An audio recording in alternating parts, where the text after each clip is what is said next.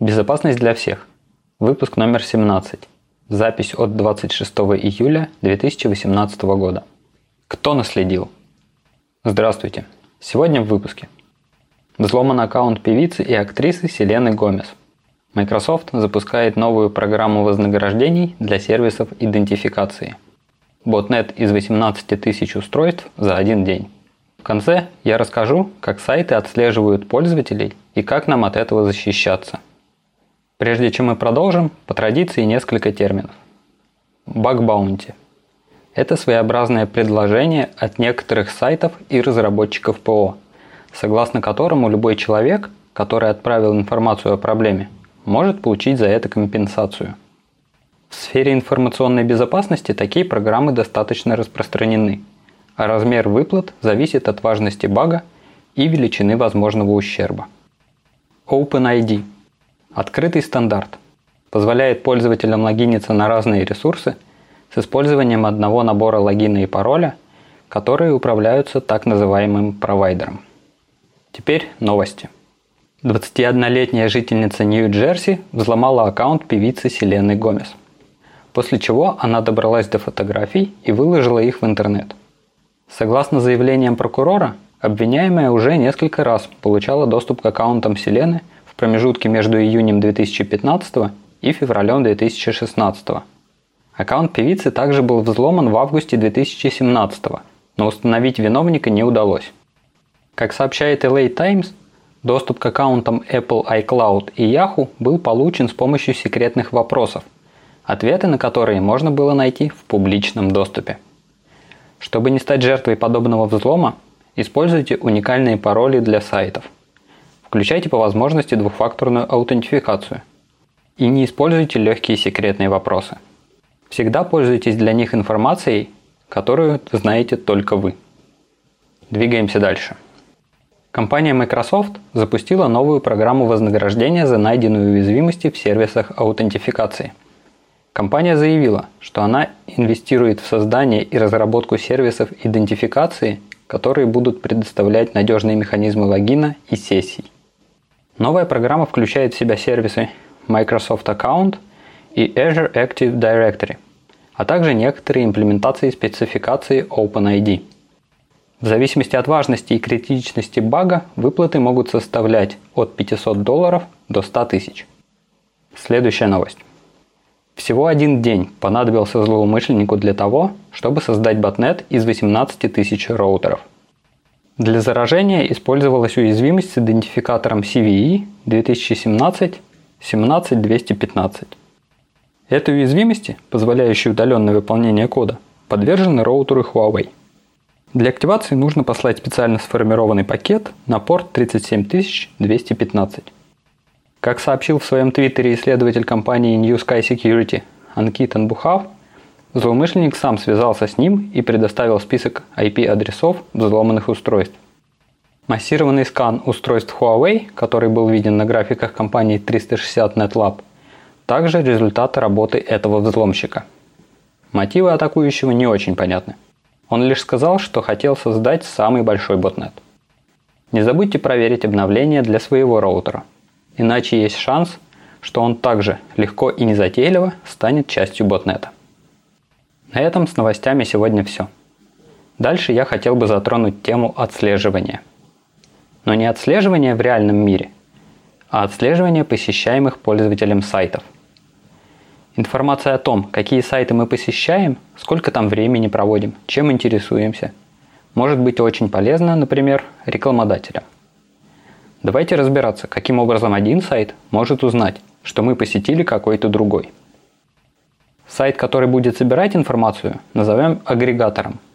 Посещаемые будем называть целевыми сайтами. Целевые сайты иногда заинтересованы в отслеживании пользователей. Поэтому на них либо добавляется скрипт, либо внедряется какой-то ресурс, например, картинка. Причем внедряемый ресурс не обязательно должен быть виден пользователю.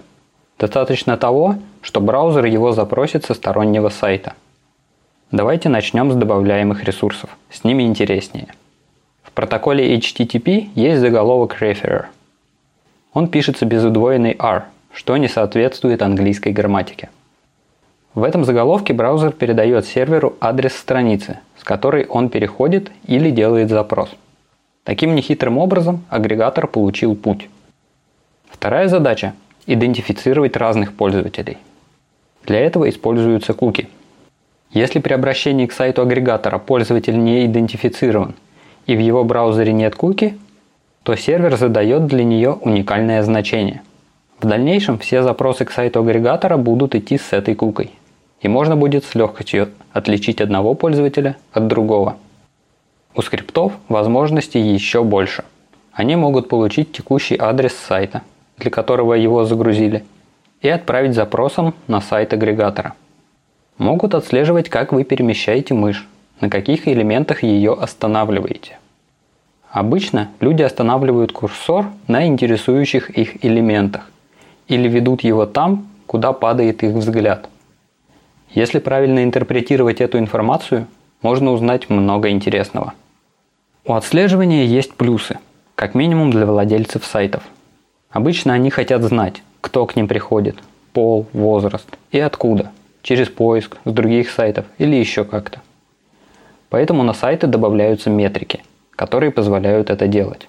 В нашей стране наиболее распространены Яндекс и Google.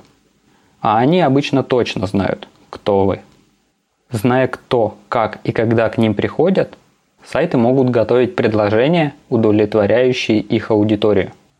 В некоторых случаях пользователи от этого тоже выигрывают. Из минусов первым я бы выделил угрозу приватности. Агрегатор будет знать, чем мы интересуемся, что ищем. В некоторых случаях эта информация может достаточно точно идентифицировать пользователя, раскрыть его неафишируемые интересы. Второй минус чисто технический. Раз сайты добавляют к себе скрипты и сторонние ресурсы, значит на их скачивание и обработку будут тратиться ресурсы наши. Ресурсы процессора, а как следствие и батарея, если речь про мобильные устройства.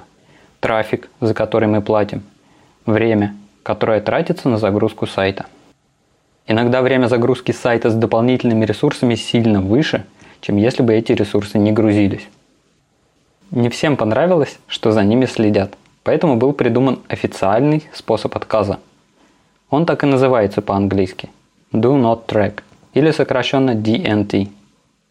Если пользователь не желает, чтобы его действия отслеживались, он ставит в настройках браузера галочку, и тот начинает посылать сайтам куку с именем DNT и значением 1. Это должно изменить поведение сайта агрегатора по отношению к пользователю. Изменяет или нет – другой вопрос. С этой опцией связана интересная история. В свое время Microsoft в режиме экспресс-настройки Internet Explorer 10 включала опцию по умолчанию, за что встретила шквал критики со стороны компаний, занимающихся рекламой. В веб-сервер Apache был добавлен патч, игнорирующий этот заголовок у данного браузера.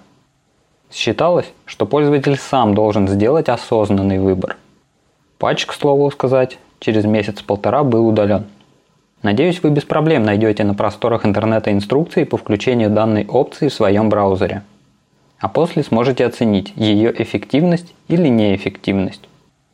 Возможно, опция Do Not Track и работает, но она полагается на честную реализацию на стороне агрегатора. Более кардинальным решением может быть блокировка нежелательных ресурсов с использованием расширений для браузера или на уровне DNS-запросов. Но такой подход обычно блокирует всю рекламу, что может сказаться на сайтах, которые предлагают бесплатный контент, живут только за счет доходов от рекламы. Но тут решает каждый сам, отключать всю рекламу или нет. Некоторые сайты определяют наличие блокировщиков и либо просят отключить, но показывают контент, либо совсем не показывают, пока не отключишь.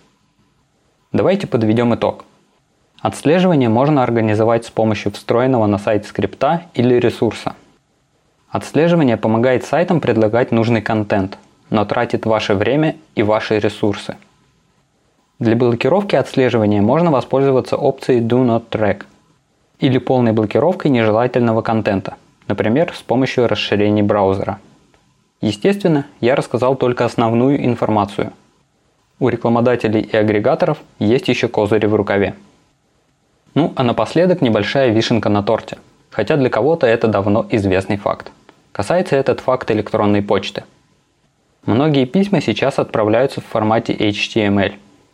С помощью ресурсов, которые используются в таких письмах, можно также понимать, когда письмо было прочитано, если было. Но и с этим борются. Некоторые почтовые сервисы загружают сторонние ресурсы к себе при получении письма. Поэтому отправитель не имеет возможности отследить открытие. Если же вы пользуетесь почтовой программой, то, вероятно, она не загружает изображение сразу, а делает это только с вашего разрешения. Это тоже помогает в защите от отслеживания. На сегодня у меня все. Быть невидимкой или нет, решать вам. До следующей недели.